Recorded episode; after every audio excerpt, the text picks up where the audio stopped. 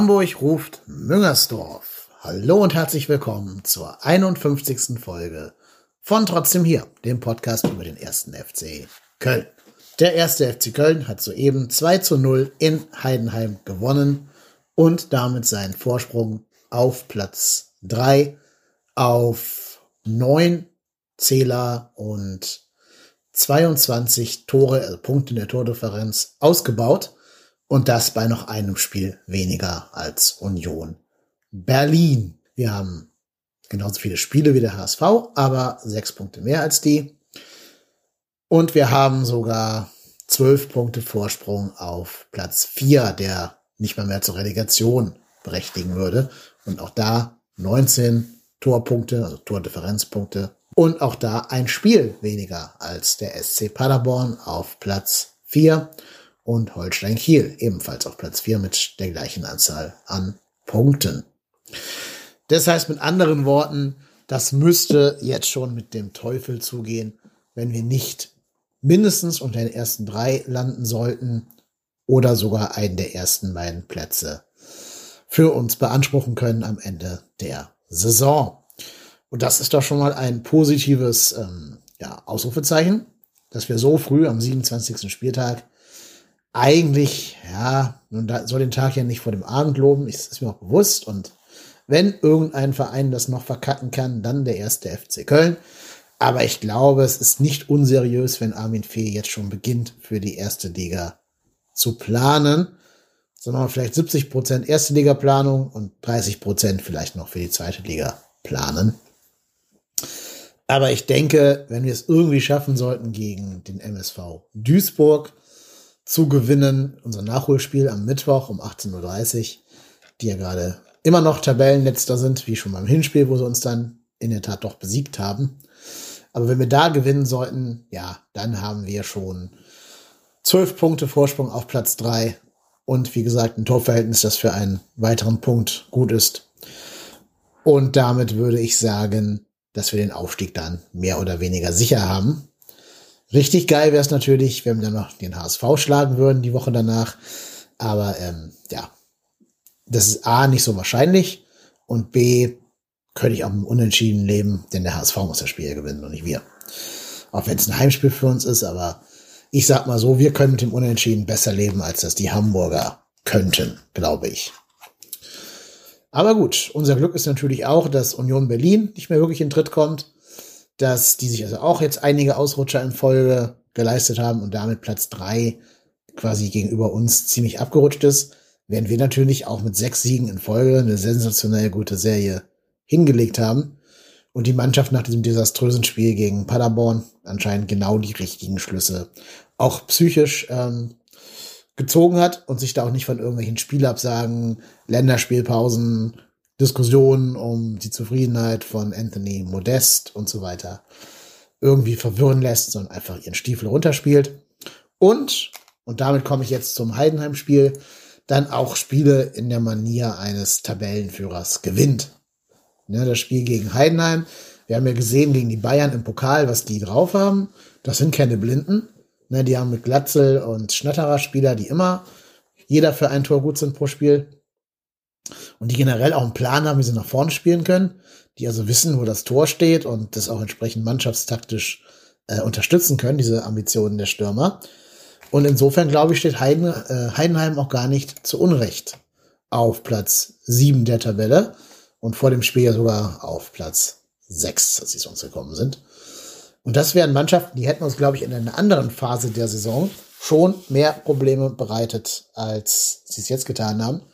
Wobei sich da halt auch wieder bewahrheitet, dass Mannschaften, die gegen uns mitspielen wollen und selber was für Spiel tun wollen und eher offensiv denken, von uns meistens besiegt werden.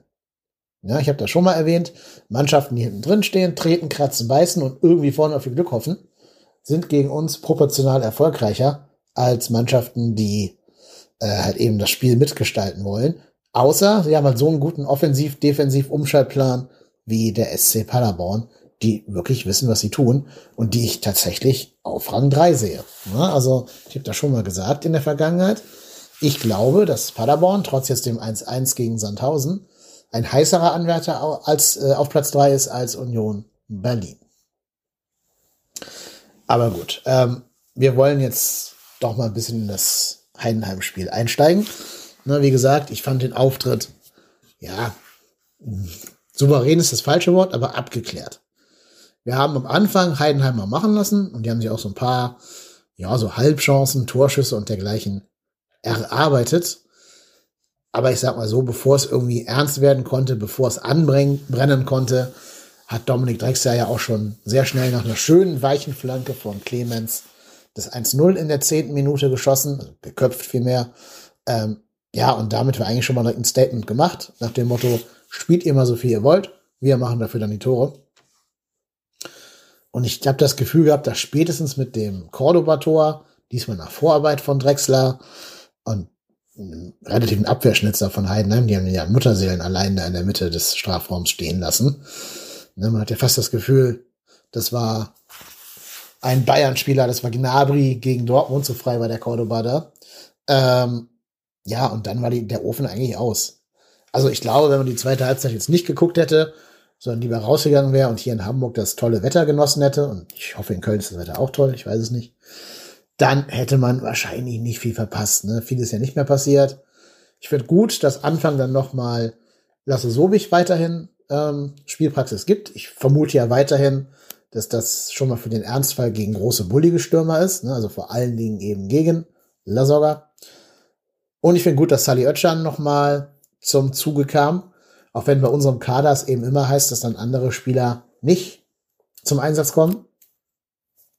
In dem Fall sind ja Schaub und Cosciello nicht eingewechselt worden, die man beide in anderen Vereinen wahrscheinlich zu umumstrittenen Startelf-Spielern zählen würde. Und Marcel Riss hat ja gefühlt seit Beginn der Rückrunde kein Spiel mehr gemacht. Ne? Das ist ja, ist ja ewig her, dass der mal von Anfang an starten durfte und eingewechselt wurde er, glaube ich, auch schon länger nicht mehr. Ich glaube zuletzt gegen Paderborn. Ähm, ja, weil Clemens seine Sache da auch ganz gut macht. Ne? Einen Assist gegeben, hat seine Seite defensiv vielleicht so gut im Griff, wie man wie man das von einem äh, Offensivspieler erwarten kann. Also er ist zumindest immer willens und in der Lage, mit nach hinten zu arbeiten und da auch spritzig und fit genug, das eben körperlich zu machen, diese, diese Rückwärtsbewegung.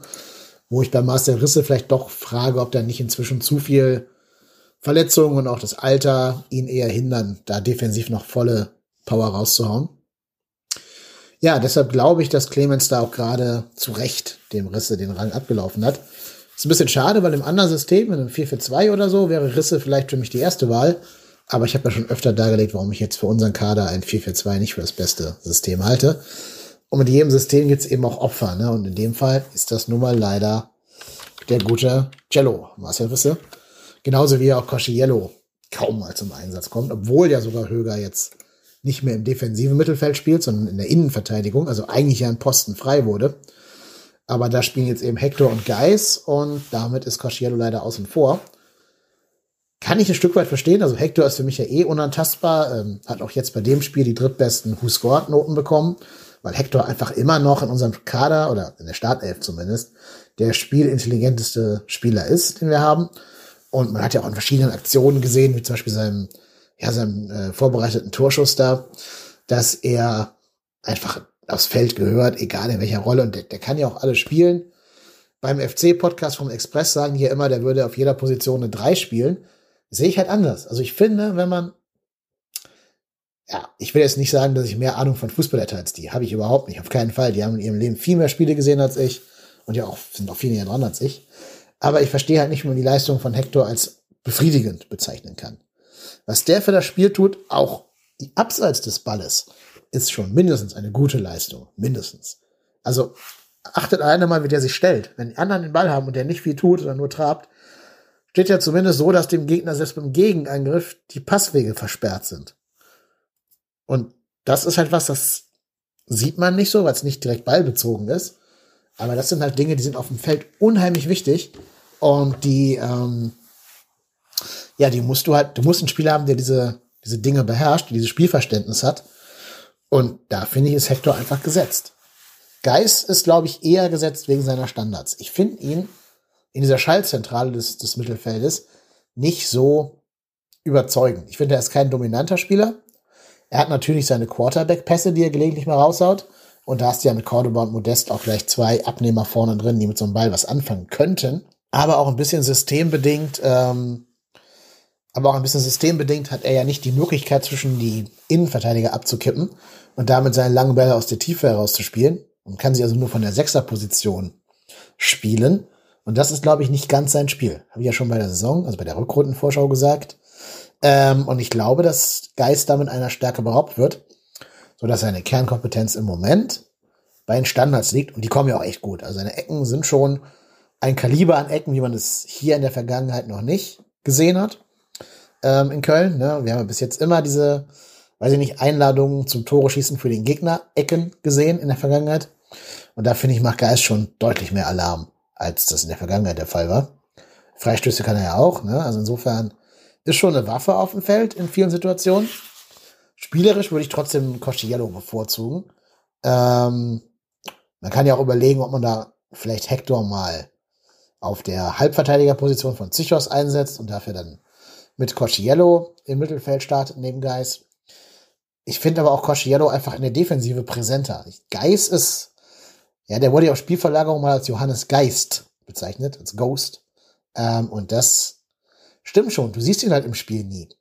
Du hörst auch den Kommentator nie mal seinen Namen sagen. Oh, gute Aktion von Geis oder irgendwas. Kommt einfach nicht vor. Du siehst ihn wirklich nur, wenn mal so ein Laserpass ankommt oder bei seinen Standards.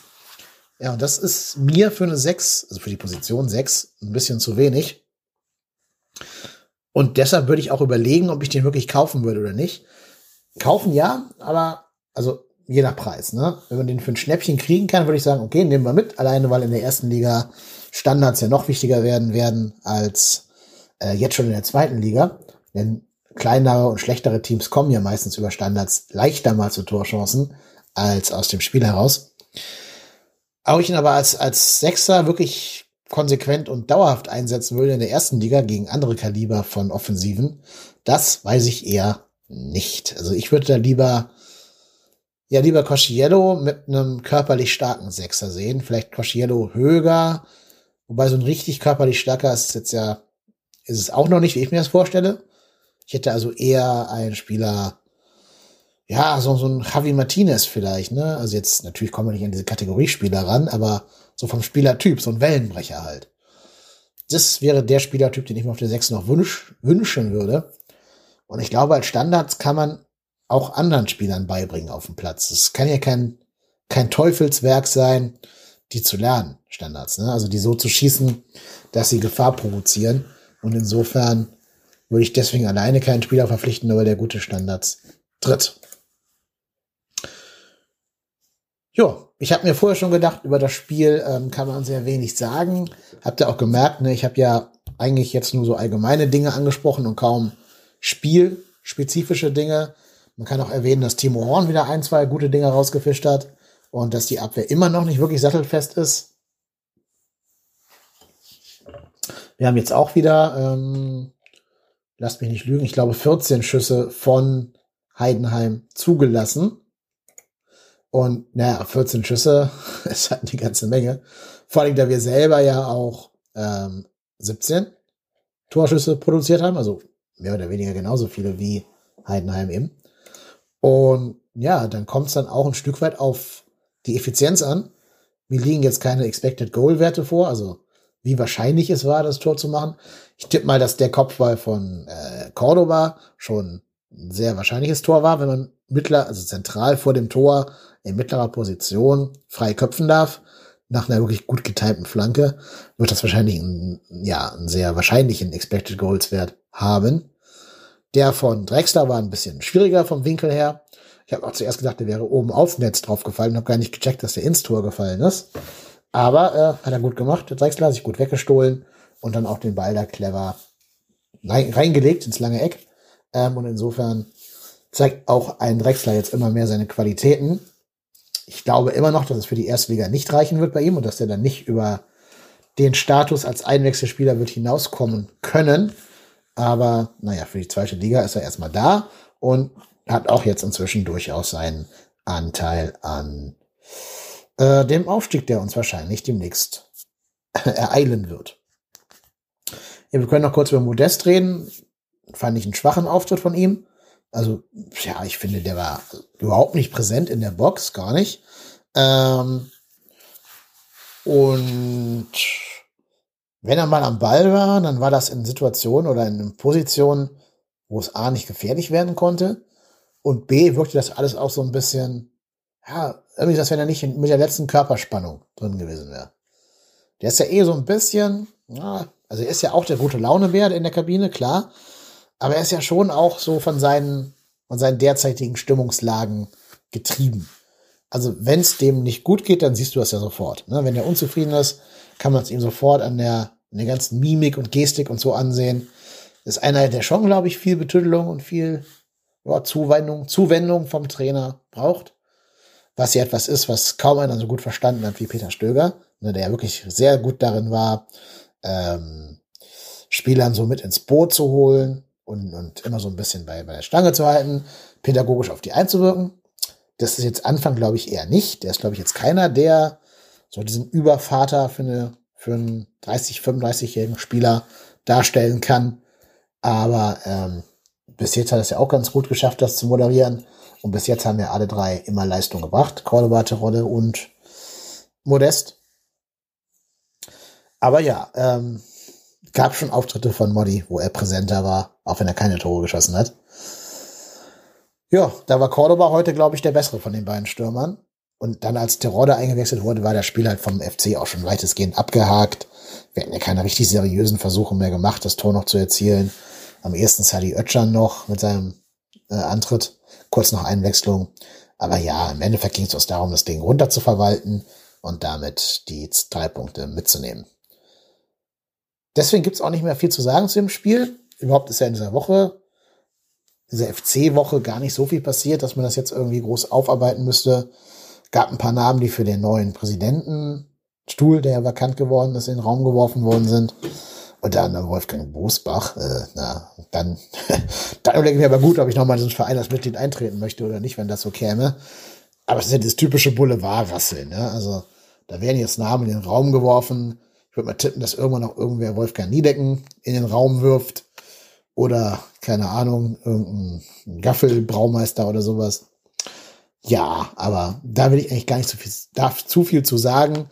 Das ist ja doch alles A, Spekulation und B, noch überhaupt nicht spruchreif. Und da möchte ich dann was zu sagen, wenn da irgendein Name konkret wird und jemand ganz offiziell den Antrag stellt, als Präsident zu kandidieren. Bis das der Fall ist, brauchen wir da auch nicht groß drüber reden. Ist ja doch alles Kaffeesatz, Leserei. Vielleicht möchte Wolfgang Bosbach doch lieber DFB-Präsident werden. Was übrigens nicht heißen soll, dass wir Reinhard Grindel als, äh, als Köln-Präsident haben wollen. Es ist schon ganz gut so, dass sich das ausgegrindelt hat. Grüße. Jo, mehr habe ich auch nicht zu sagen. Das ist jetzt eine kurze Folge, 18 Minuten, aber meine Güte. Es bleibt ja nicht viel zu sagen, außer dass wir jetzt gegen Duisburg wahrscheinlich und schwerer tun werden als gegen die letzten sechs Gegner, gehe ich mal von aus. Aber hoffentlich trotzdem siegreich sein werden. Und wir hören uns wieder wahrscheinlich erst nach dem HSV-Spiel. Das muss ich mal irgendwie gucken, wie das, ob das nach dem Duisburg-Spiel realistisch ist, noch eine Folge aufzunehmen. Falls nicht, wünsche ich euch eine gute Woche. Genießt das schöne Wetter, so ihr es denn haben solltet. Geht raus. Man kann ja Podcasts auch wunderbar im Stadtpark hören oder beim Fahrradfahren, beim Joggen oder sonst was. Da muss man ja nicht für drin hocken. Insofern nehmt mich mit auf euer Ohr, wenn ihr draußen seid und das schöne Wetter genießt einen guten Start in die Arbeitswoche und ich bin Kai Lennep und bin trotzdem hier.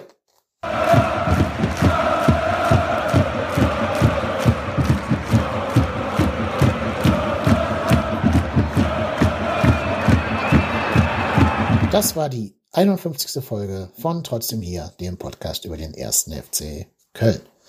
Wenn dir gefällt, was du gehört hast, dann like unseren Beitrag auf Twitter Gerne kannst du ihn auch retweeten. Und ganz wichtig wäre, um den Podcast ein bisschen zu unterstützen, eine Rezension auf iTunes oder einem der anderen Podcast-Anbieterportale. Da würden wir uns sehr freuen, wenn ihr eine Rezension da lasst. Selbst wenn ihr es nicht so toll findet, was ich hier mache, lasst ruhig einen Stern da. Das ist ehrliches Feedback. Das ist okay. Das ist willkommen. Aber keine Rezension hilft halt gar nicht. Insofern vielen Dank für alle Likes und Retweets und Rezensionen, die bis jetzt eingekommen sind und wir hören uns dann in einer Woche wieder.